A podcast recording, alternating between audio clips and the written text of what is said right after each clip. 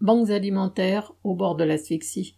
Jeudi 3 novembre, Elisabeth Borne, en visite à Reims dans une banque alimentaire, a annoncé une enveloppe de 60 millions d'euros pour aider celles qui doivent faire face à un afflux de demandeurs.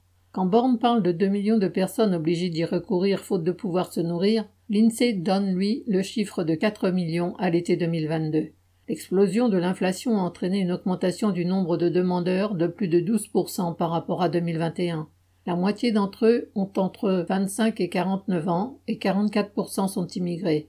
40% des bénéficiaires viennent une ou deux fois par semaine pour des colis, quand 40% des autres viennent tous les jours pour obtenir un repas. Les étudiants sont de plus en plus nombreux à recourir à ces aides alimentaires, en particulier depuis le Covid. Aux conséquences de la flambée inflationniste sur les prix des aliments s'ajoute maintenant celle de l'explosion des prix de l'énergie. La présidente de la Banque alimentaire du Finistère annonce que, devant les dépenses d'énergie devenues entre guillemets écrasantes, elle va devoir couper les chambres froides, ce qui signifie ne plus pouvoir fournir de surgelés et certains produits frais. Les coûts sont aussi devenus énormes pour tout ce qui concerne la logistique, notamment les camions frigorifiques. Faute de mesures d'urgence, les banques alimentaires pourraient ne plus être en mesure d'aider des millions de gens qui ne peuvent pas manger à leur faim.